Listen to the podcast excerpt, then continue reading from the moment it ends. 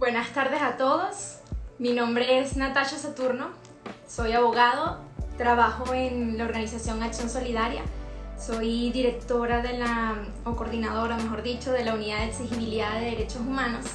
Y el día de hoy voy a tener la oportunidad de compartir con ustedes un tema que, bueno, que es muy delicado como como muchas cosas que están pasando en Venezuela actualmente. Y se trata sobre los desafíos que enfrentan las mujeres con VIH dentro del país en el contexto de una emergencia humanitaria compleja, ¿no? Ahora, eh, yo quería comenzar con una pequeña analogía, a veces, y me gusta mucho hacerla porque me parece que es muy pertinente para aquellos que hayamos jugado en algún momento algún videojuego no tenemos por qué ser gamers, pero personas que hayan tenido, así sea la oportunidad de haber jugado Candy Crush, sabemos que, que uno empieza como en un nivel fácil, ¿no? Y a medida que va jugando y jugando, cada vez los niveles se van colocando más y más difíciles. Eh, a mí me gusta a veces pensar, bueno, o decir que quienes nos toca vivir en Venezuela con toda la emergencia humanitaria compleja que está sucediendo actualmente, es como si estuviéramos viviendo la vida en modo difícil. O sea, como que en el nivel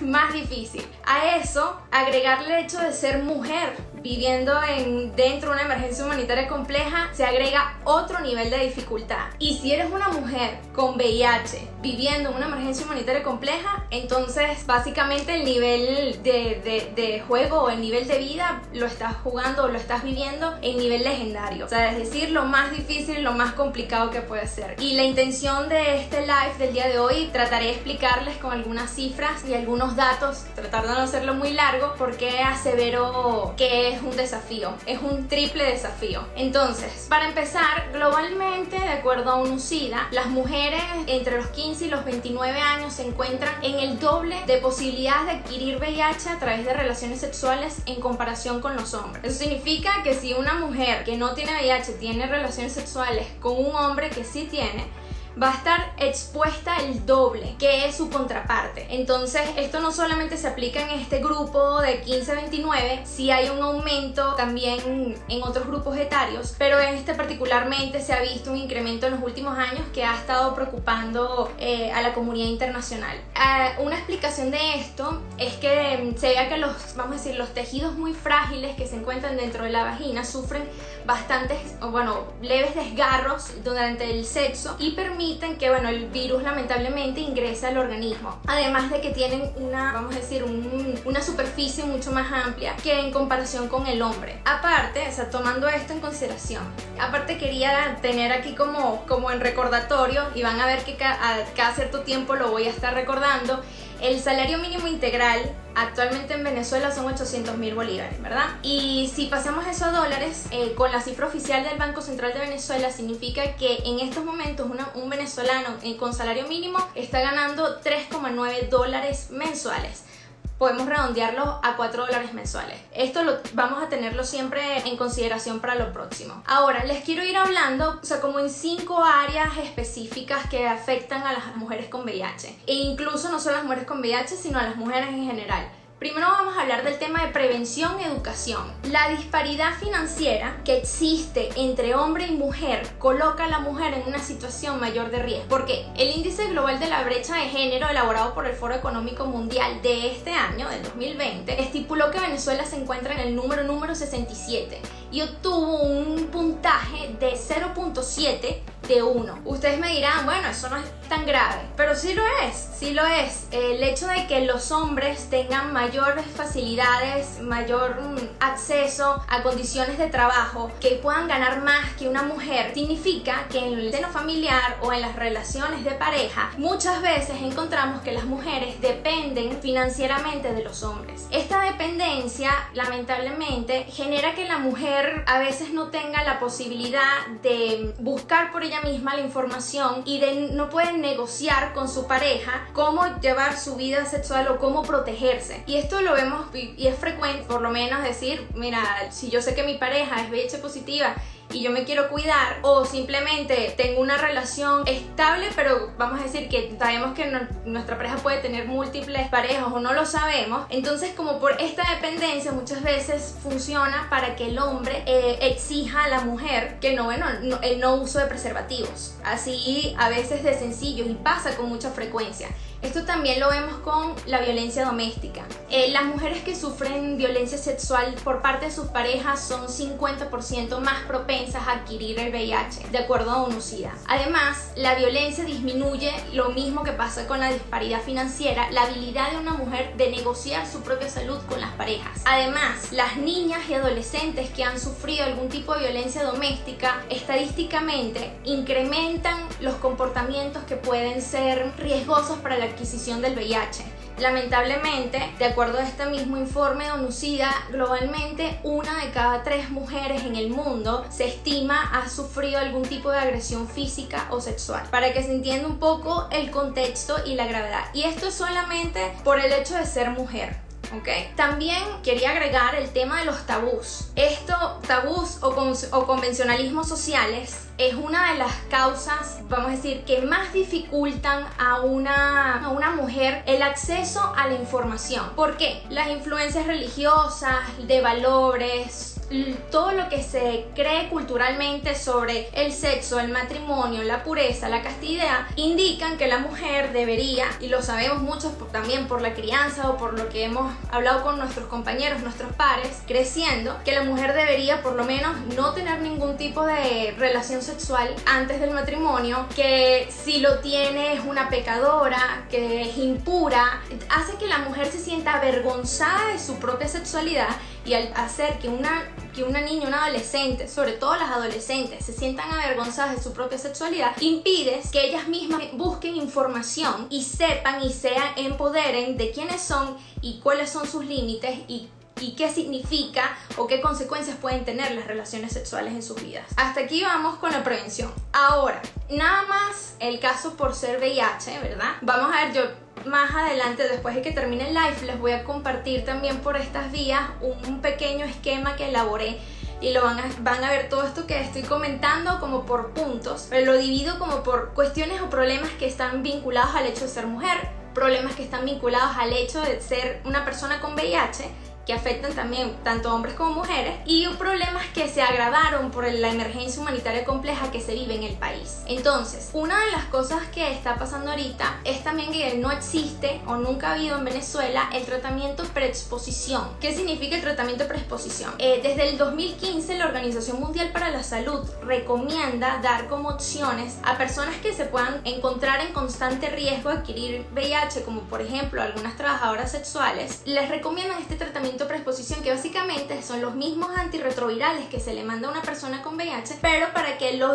ingiera la persona antes de tener la relación sexual de riesgo. Esto evita en el 99% de acuerdo al Centro para el Control y Prevención de Enfermedades de los Estados Unidos, evita en el 99% la posibilidad de la transmisión del virus a la persona. Esto, por supuesto, bueno, en Venezuela no, no está disponible. Eh, lo que sí sea, lo que hemos tenido anteriormente era el tratamiento post-exposición, sobre todo en casos, por ejemplo, donde, una mujer puede haber sido violada. Entonces, para evitar la transmisión del VIH, pronto se le aplica el, el, antirretroviral. Pero vamos a ver más adelante que incluso en esos casos también eso está fallando lamentablemente en Venezuela. Entonces, hago un resumen pequeño disparidad financiera por el hecho de ser mujer, violencia doméstica, los convencionalismos sociales o tabús vinculados al hecho del género y todo lo que tiene que ver con sexo, matrimonio y castidad, la ausencia total y absoluta de la opción del tratamiento preexposición para las personas que tienen un riesgo considerable de la transmisión del VIH. Aparte, las campañas de prevención eh, vinculadas a todo el tema de VIH en Venezuela no se realizan desde el año 2015.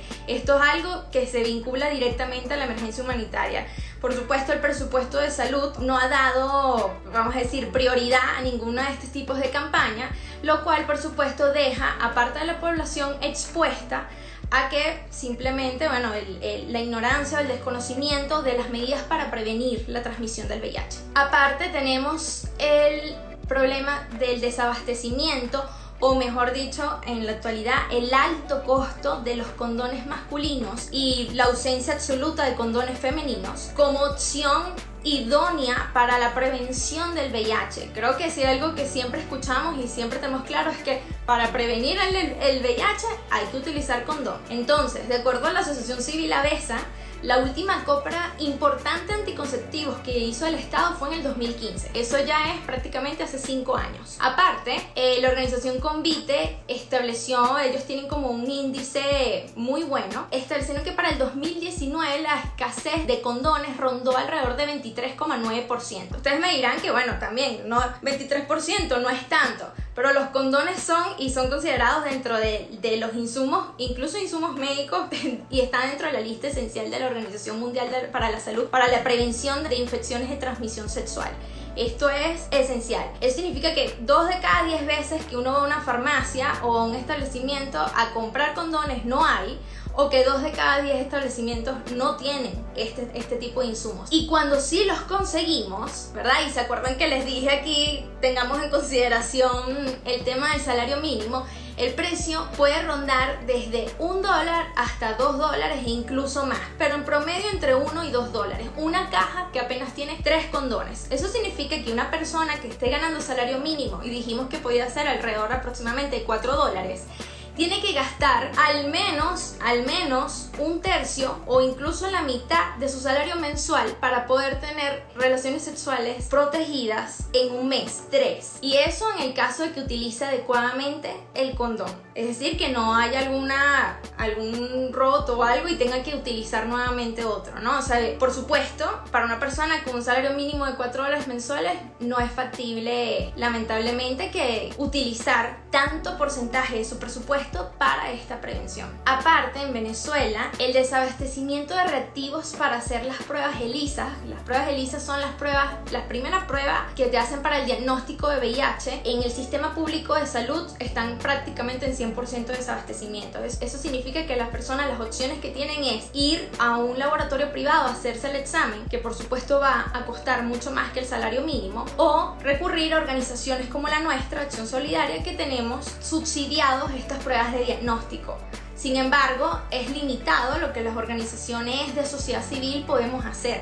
Es muy preocupante, por ejemplo, que no exista un sistema público de salud que ofrezca a las personas un diagnóstico, porque además el tema del VIH es un tema de salud pública y esto es importante hacerle hincapié. No es que, bueno, nos están regalando, no, no, no, no, es que es importante y es esencial hacer un manejo y un adecuado control de las personas que pueden o que, que pueden adquirir la condición para poder darles calidad de vida. Aparte, otra cosa importante que está sucediendo eh, y que había un aumento considerable lo advirtió la organización Caritas el año pasado cuando dijo que por la situación de la emergencia humanitaria compleja que se está viviendo en Venezuela, dice que hubo un incremento importante de mujeres que intercambian favores sexuales por comida en zonas rurales del país. ¿Y por qué hago el hincapié? Porque al hacer este aumento de, utilizar el cuerpo como una herramienta para conseguir alimento que se utiliza incluso por necesidad, prácticamente las convierte en unas trabajadoras sexuales y de acuerdo a UNUCIDA, las trabajadoras sexuales, las mujeres tienen 10 veces más posibilidades de adquirir el VIH por el oficio que desempeñan y por las condiciones a las que se ven expuestas. Ahora esa es nuestra primera etapa, prevención y educación. Vamos a pasar a la siguiente. Tratamiento de mujeres con VIH.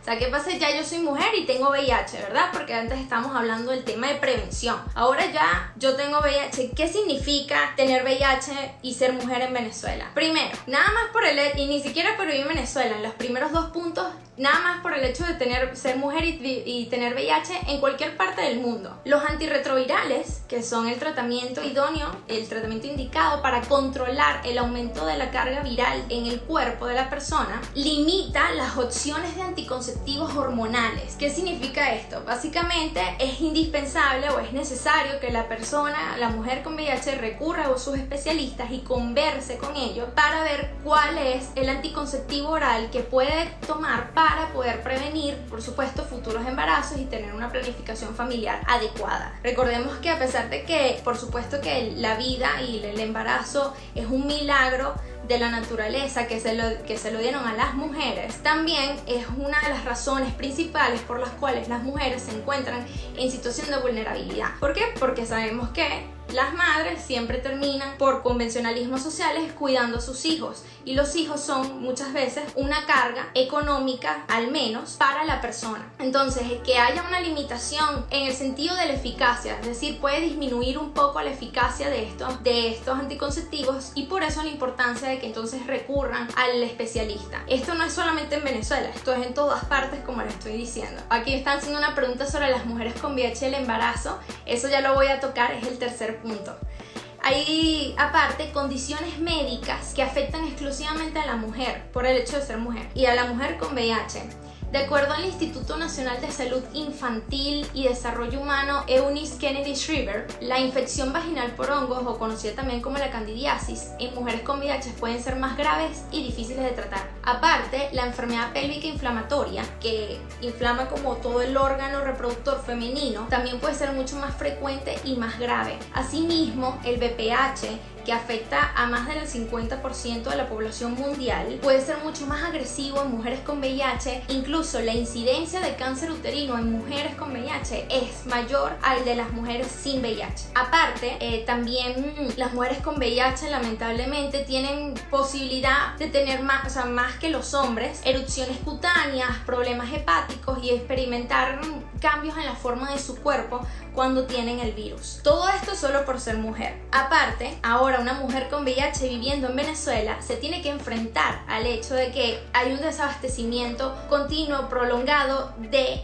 antirretrovirales, que es el medicamento esencial para prevenir, para evitar el avance de la carga viral en el organismo de la persona. No hay compras oficiales del Estado venezolano desde mediados del 2016. Esto generó la crisis de desabastecimiento de antirretrovirales del 2017 y 2018 más grave. Esto prácticamente nos llevó a los inicios de la pandemia a nivel global. Una persona que venía teniendo su carga viral indetectable y para aquellos que no lo saben, la persona con VIH debe tomar un tratamiento todos los días para poder tener su calidad de vida y poder vivir una vida plena. Con el desabastecimiento, pues estas personas quedaron en nuestros casos casos, eh, nosotros trabajamos con más de 364 personas, tenían de dos meses, tres meses, hasta incluso más de un año sin poder tomar o sin tener acceso al tratamiento. Esto dejó, por, por supuesto, a más de 88 mil venezolanos sin medicamentos. Y si no lo saben, los antirretrovirales en Venezuela no se pueden comprar en cualquier farmacia. Eso, eso corresponde al Seguro Social, que es el encargado, el órgano que, está, que, tiene competencia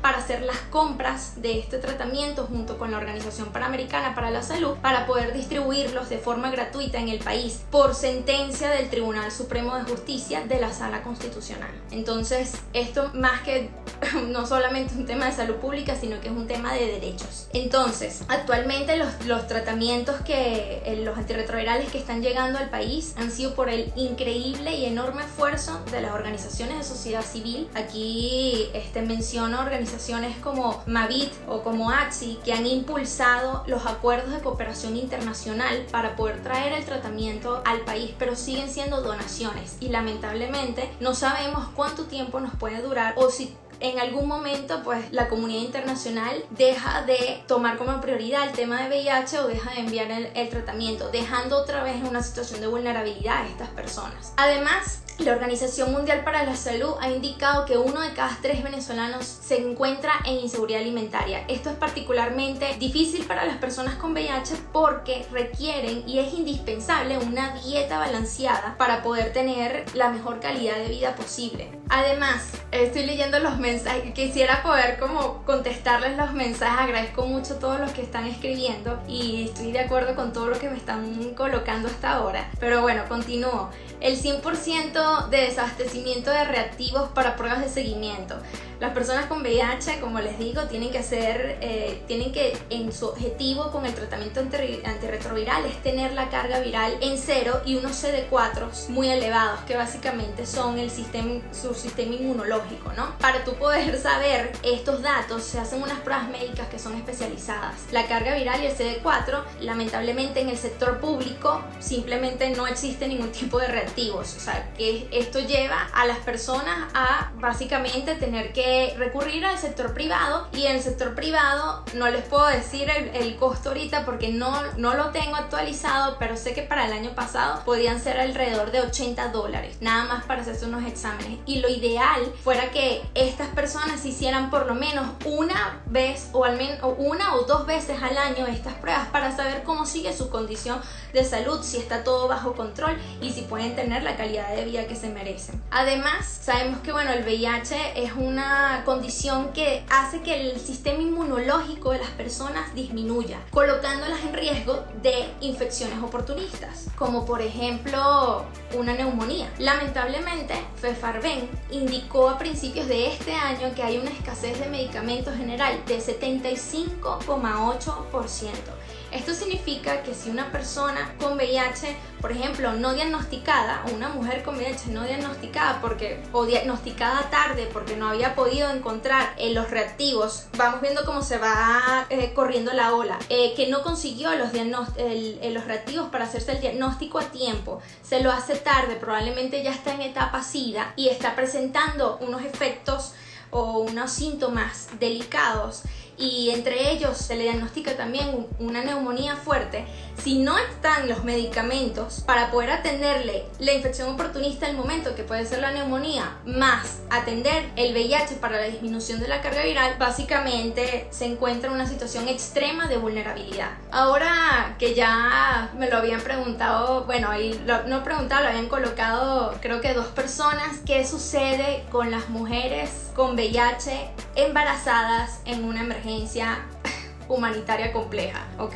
Esto es como irle agregando capas, ¿no? O sea, de verdad que a veces dices, bueno, parece como una historia de terror, pero es que es, una historia, es nuestra historia, es lo que está sucediendo. Vamos a empezar por primero que desde hace unos años hay algo que se está considerando como, eh, o que se considera como violencia obstétrica. Esto todavía se están haciendo muchos estudios, pero básicamente estudia todo lo que sucede alrededor de que del o el maltrato que puede recibir una mujer cuando va a dar a luz cuando va a tener a su hijo.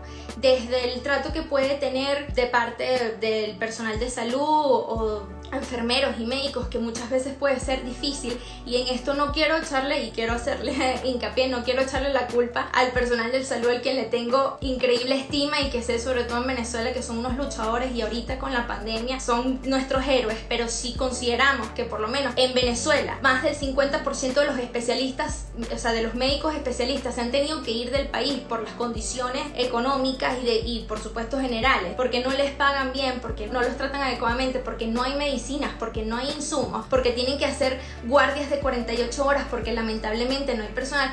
Oye, si ustedes tienen 48 horas sin dormir, es muy difícil que tú puedas tratar a una persona con la calidad que esa persona se merece en un momento. Y todo esto se traduce en violencia obstétrica. En, en el momento de que, bueno, te llega una mujer a las 4 de la mañana que tiene que parir, como les digo, no han podido dormir o acaban no siquiera de acostarse, entonces la persona viene con dolor, no le puedes aplicar nada para el dolor porque no hay. La, la señora o la mujer está gritando desesperada porque le duele, porque eh, puede ser una mujer priveriza, puede ser una adolescente embarazada que también Venezuela tiene una de las tasas de embarazo adolescente más elevadas de la región, empieza a complicarse y empieza por supuesto a haber una situación que puede ser de maltrato y que hace todo un hecho que debe ser natural y que debe ser hermoso, pues más complicado de lo que, de lo que es. Parte de esta situación, pues el tratamiento antirretroviral en mujeres embarazadas puede variar y si ya dijimos que hay desabastecimiento de antirretrovirales, porque esto se tiene que hacer con un especialista, evaluar, bueno, si el tratamiento que la mujer venía recibiendo está haciendo los, vamos a decir, los efectos deseados o si hay que cambiar. Depende todo, pues todo lo que significa la creación de una vida humana, ¿verdad? Si no hay disponibilidad ni siquiera de los tratamientos más convencionales, entonces, ¿cómo podemos esperar que haya disponibilidad de todos los tipos de tratamiento? Ahorita en el país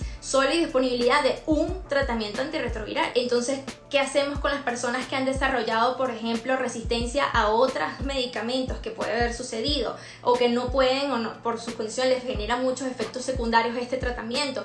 Todo eso se tiene que considerar. Aparte, algo que sucede también muchísimo y que se enfrentan las mujeres con VIH en Venezuela es que les exigen kits de bioseguridad para poder tener las cesáreas. Estos kits de bioseguridad vamos a empezar por el hecho de que son ilegales y que ningún personal de salud puede exigirlos jamás y nunca, ya desde hace años, ni siquiera por la ley del 2014, desde hace años hay una circular del Ministerio de Salud indicando a todos los hospitales que no hace falta kits de bioseguridad para poder atender a personas con VIH.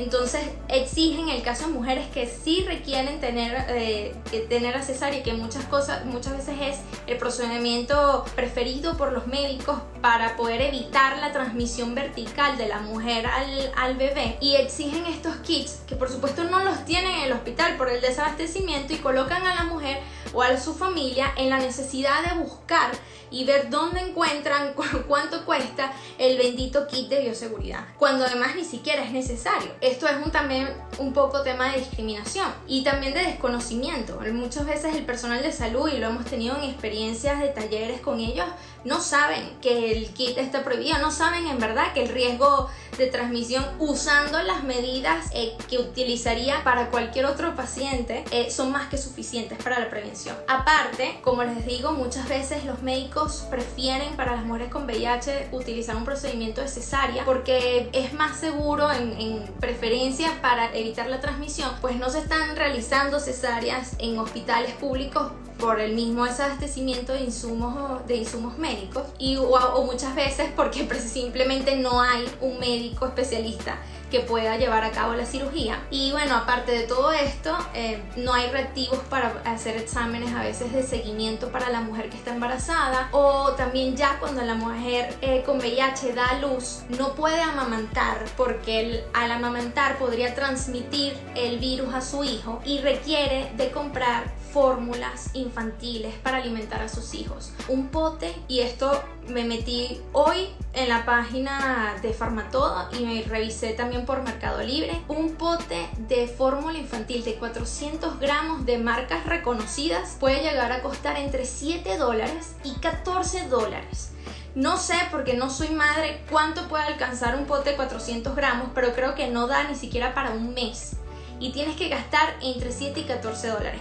El más barato, el de una marca que no sabemos cuál es, te cuesta 5 dólares mensuales.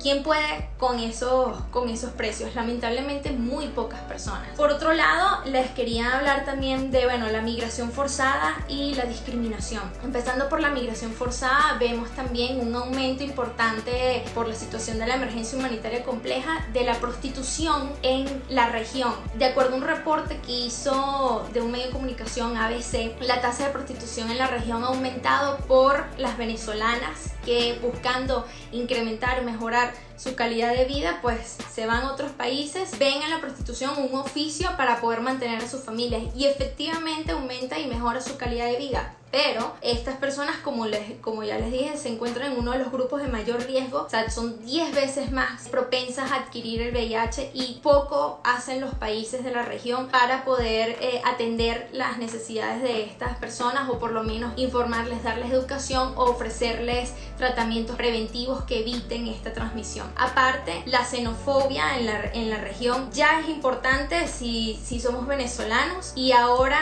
imagínense si eres una mujer con VIH todavía peor. Además, el no reconocimiento, todo esto está vinculado a la emergencia, el no reconocimiento del estatus de refugiado.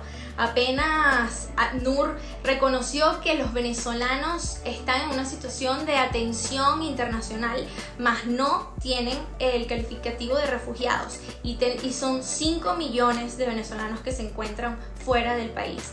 Además a esto hay que agregarle todas las barreras de acceso al sistema de salud de los países. Nosotros trabajamos con muchas personas de las asesorías que damos a personas con VIH, mujeres y hombres que se quieren ir. La preocupación principal es eh, si van a poder o no acceder al sistema de salud y tener acceso a su, a su tratamiento médico. Todo esto pues complica todavía más la situación. Y por último, pues el tema de la discriminación general al que están sometidas personas con VIH, hombres y mujeres por igual, pero se agrega siempre que, bueno, las mujeres además le toca enfrentarse a otros retos. Como les decía, en Venezuela los kits para de bioseguridad que exigen para cualquier procedimiento, nosotros tuvimos un caso el año pasado donde no permitieron a, un, a una persona hacerse una cirugía el día de la cirugía porque en los exámenes de sangre pues tenía, sale por supuesto que, que es VIH y el médico mm, no consideró prudente operar a la persona porque no tenía los kits de, bioseguridad. Aparte, el hecho de, de toda la discriminación tradicional por la que uno ha luchado y seguimos luchando, revelar el estatus de VIH a la persona, los problemas de ingreso y estabilidad en el empleo, en la fuerza laboral, el aislamiento social que muchas veces somete, eh, se somete sobre todo en los sectores más populares. Cuando se descubre, se sabe que la persona tiene VIH, el bullying, eh, las expresiones como por ejemplo esos idosos, el, el mismo lenguaje que a veces empleamos en el día a día, todo, todo complica la situación de las personas con VIH en Venezuela y sobre todo el de las mujeres con VIH. Por último, bueno, ya aquí eh, cerrando, si, si, quieren ir haciendo alguna pregunta, ahorita voy a estar leyendo los, los, mensajes que están, lo que han estado escribiendo en el chat, pero sí mm, quería comentarles antes de pasar a las preguntas, en alianza con cinco organizaciones nos aliamos eh, entre ellas está Funcamama, CEPAS, Prepara Familia, Unión Afirmativa y Acción Solidaria. Tenemos una campaña llamada Con ellas. Eh, la idea es eh, generar conciencia y sobre el tema de las mujeres. Nosotros tocamos el tema de mujeres con VIH y mujeres en general con condiciones crónicas de salud. Las otras organizaciones tocan temas, por lo menos las mujeres cuidadoras del JM de los Ríos, las mujeres lesbianas, las mujeres con cáncer. En el final, las mujeres, y se trata de mujeres, pues tenemos esta campaña. Les comparto que, bueno, se informen, nos acompañen, hagan, hagan su, su, vamos a decir, estoy, estoy como leyéndolas y entonces para ver si hay alguna pregunta, tengan la posibilidad, bueno, de compartir, acompañarnos en la campaña también estamos buscando fondos. Si alguna vez dicen, bueno, ¿cómo puedo ayudar? Esta es una manera eh, de ayudar. No duden en preguntarnos cualquier duda que tengan al respecto de la campaña, se las podemos contestar. Y bueno, eh, nada, agradecerles enormemente a las personas que, nos que me estuvieron acompañando durante esta, esta breve exposición. Y bueno, voy entonces a pasar a, las preguntas. Estoy leyendo que dice ¿Cómo pudiese una persona que no forma parte de una organización civil ayudar con el punto de la prevención en Venezuela? Bueno, una manera muy, muy útil es vinculándose con estas organizaciones. La mayoría de estas organizaciones tienen eh, voluntariados y tienen maneras para que tú te puedas activar y puedas eh, formar parte, sino una manera siempre útil es llevar el mensaje, el, el, poder del boca a boca, el poder del vocabulario, de cambiar la manera de decir estos enfermos, el enfermo de SIDA, por ejemplo, que lo escuchamos mucho, y decir personas con VIH, nada más el lenguaje dignifica. Y por supuesto transmitir el mensaje, lo que han escuchado aquí, hablarlo con sus compañeros, hablarlo con sus amigos, con sus familiares, sobre todo a veces con adultos mayores y bueno, informarse y también formar parte, acercarse a nosotros, acercarse a las, a las, a las organizaciones y ver de qué manera eh, pueden seguir eh, eh, colaborando. Aquí tengo otra pregunta sobre si tengo alguna información acerca del costo de exámenes de rutina CD4 y carga viral y en dónde los hacen por este tema de la pandemia. Te recomiendo que llames Acción Solidaria al 952 9554 952-9554 y te van a dar información actualizada eh, sobre los exámenes de carga viral y CD4 y dónde los están haciendo actualmente. Este, también, ah, veo que tengo otros mensajes, ya los voy a revisar. Eh, si en Caracas hay laboratorios que hacen exámenes de rutina, sí, sí los hay. Recomiendo igual que, eh, que, hagan, que llamen y que se informen. Por, llamen de 9 de la mañana a, a mediodía. Estamos trabajando eh, medio tiempo. Entonces, bueno, eh, les pueden dar toda esa información mucho más actualizada de la que yo lo manejo. Y aparte, bueno, déjame ver si hay alguna otra pregunta que, que puedan tener por acá. Ah, dicen, bueno, que las latas de fórmulas apenas duran unos días me parece importante hacerla, hacer ese hincapié. Alguien dice aquí que mi hermana necesita anticonvulsivos. Bueno, eh, recomiendo llamar. Nosotros tenemos un programa de donación de medicamentos de 9 de la mañana a 12 del día. Es otro número, por favor. Eh, ahorita no, no creo que es 952-2009, pero revisen igual en la página web cómo podríamos, dicen de qué manera podemos apoyarnos, cómo podríamos divulgar la información de prevención. Pues miren, eh, lo mismo que le comentaba a otra, a otra participante compartiendo por sus redes sociales, hablando con sus amigos o con sus familiares. También, como les digo, a través de esta campaña van a ver en, nuestro en nuestra bio que está el link de la campaña o si quieren conocer más, por favor, eh, no duden en escribirme, pueden mandar un mensaje directo por Instagram. Mi, Instagram es Nati Saturno eh, con Y. Y cualquier cosa que quieran preguntar, pues estoy a la orden. No sé, creo, no sé si va a quedar grabado, me están pidiendo a ver si está grabado y lo podemos publicar. Este, eso los podemos decir después. Y aparte, bueno, aquí saludos de Fundase, también muchos saludos para ustedes, todo nuestro cariño nuestro respeto por su labor. Ya respondimos el tema de las mujeres embarazadas con VIH y sí, efectivamente aquí dice en la UCB tiene más de un año que no se realizan las pruebas de diagnóstico carga viral ICD4, lo sabemos, complicado. Bueno, por último aquí están haciendo comentarios generales ya relativos a cuando estaba haciendo la, la presentación. Para mí fue un placer, les comento que estaba súper nerviosa, pero bueno, creo que salió bastante bien. Igual no duden, si quieren saber más, contáctenos. También pueden escribirnos a accionlegal.accionsolidaria.info. Esto es para si quieren buscar información relativa a todo esto que acabo de, de hablar sobre mujeres con VIH o personas con VIH en el país. Si quieren cuando es el tema de medicamentos, pues 0212-952-2009 mm, de 9 de la mañana al mediodía aproximadamente. Aquí nos están apoyando, son los laboratorios Genomix, trabajan por citas, por, por citas, un centro privado y donde se pueden hacer la carga viral y SD4. Bueno, por último ya eh, cerrando, aquí también saludo a mi querido y, y súper admirado Alberto Nieves de ATSI. Todo, todo mi cariño y mi respeto para ti, un gran defensor de derechos humanos. Y bueno, eh, nada, con eso cierro. Por favor, eh, no duden en hacer sus comentarios si les gustó, si no les gustó, si pudimos haber hecho más información, todo lo que ustedes opinan háganos llegar por el DM de, Acción Solidaria. Y bueno, si tienen también alguna propuesta de, este, de temas que podamos seguir discutiendo, cosas que ustedes quieran saber, estamos a la orden. Y si tengo pautada alguna charla o foro con este tema, pues por ahora, por ahora no. La verdad es que, que bueno, esto fue como la primera iniciativa, pero si tenemos buena receptividad, pues por supuesto lo podemos repetir. También saludos a nuestros amigos de Arcoiris por la Vida, otros grandes defensores. Un beso grande,